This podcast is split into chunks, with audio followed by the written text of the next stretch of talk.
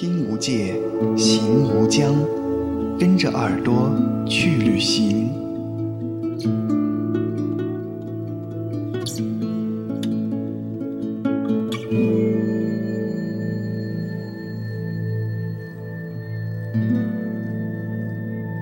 广播前的各位听众，大家好，我是主播阿莫。在上一期的节目中，我们说到了成都，这是一座来了就不想离开的城市。在这一期节目中，我们将带着你继续旅行。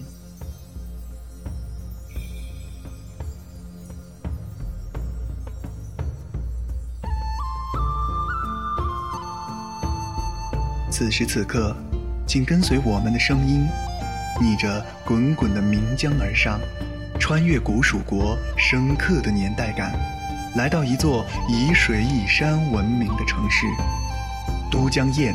这座自古以来一直在滋养着天府之国的城市。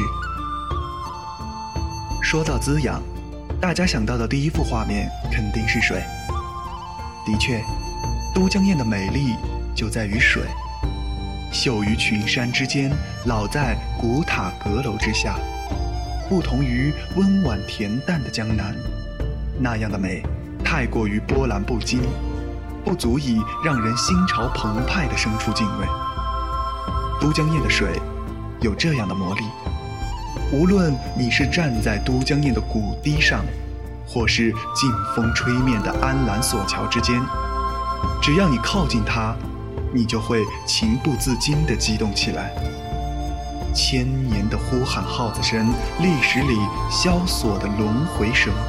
古蜀国蒸蒸日上的喧闹声，还有脚下滚滚东流而去的水波声，都在此刻给了你无尽的想象。倘若是把成都比作一轮明澈的月亮，那么都江堰将是那一颗最闪亮的星。不足一小时的车程，就可以从繁忙的大都市来到这个有山有水的地方。都江堰不同于成都，虽然都是沧桑，但历史的画卷铺展开来，都江堰很容易让人迷失在这一方山川之中，分不清谁才是真正的风景。或许你只能在那些被岁月风化掉的石头上面去寻觅，例如。夏禹时代的岛江，两千多年前李冰率众修建水利的沧海桑田，以及那一方绵延千年后依旧福泽成都平原的山水，千里的名山融化，雪水汇在岷江里，细甲鱼由此存活了下来。都江堰用这样的方式灌溉了整个平原，造就了天府之国的繁茂。游览都江堰城，需要从千年的历史里转过身来。你需要卸掉的是身心里的倦怠，放下泛黄的书卷，寻一座招摇的山庄坐下。不用那些白果炖鸡、洞天如酒、青城苦丁或者兔头兔丁等闻名大江南北的名菜，你只需要点上一道细甲鱼，再来一碟地道的清晨泡菜。食指大动间，便觉此生足矣。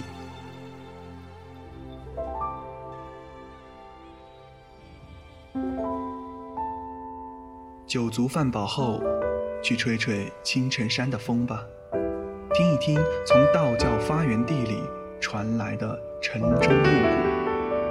双手合十，对着山谷大声呐喊，彻底放下被城市裹挟的繁忙。青城山，国家五 A 级旅游景区，全山林木青翠，四季常青，珠峰环池，状若城郭，故名青城山。山中丹梯千级，曲径通幽，以幽节取胜，自古就有“青城山天下幽”的美誉，与剑门之险、峨眉之秀、夔门之雄齐名。青城山背靠千里岷江。俯览整个成都平原，景区面积两百平方公里。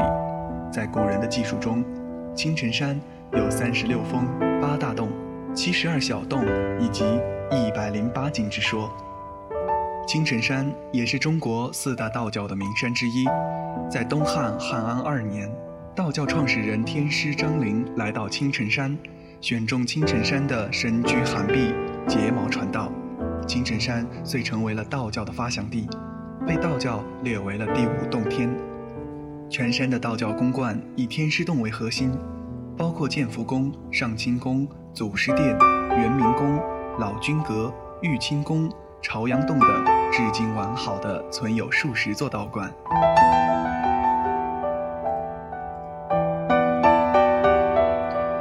游访于都江堰，不仅可以看到奔腾的江河。还可以看到静谧而神奇的大山，没有了城市的喧哗感，人就这样漂浮在一种放松的状态里，更容易找到自己。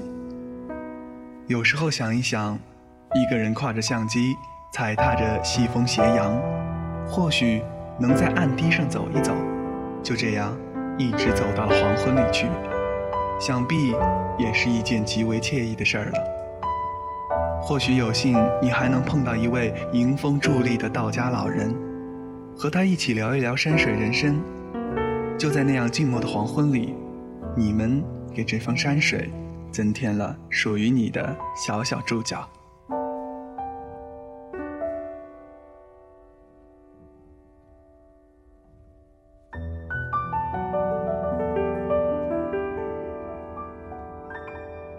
此刻。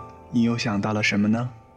在周三这样悠闲的时光中，很高兴能够跟大家相遇在声音里。耳朵旅行将继续讲述你的旅行故事。今天关于都江堰的旅行推荐，不仅包括这座城市的历史故事，关于都江堰和青城山的诸多吃喝玩乐，欢迎你关注微信账号“耳朵旅行”，输入“都江堰”进行提取。最后。祝你周四愉快，一切安好。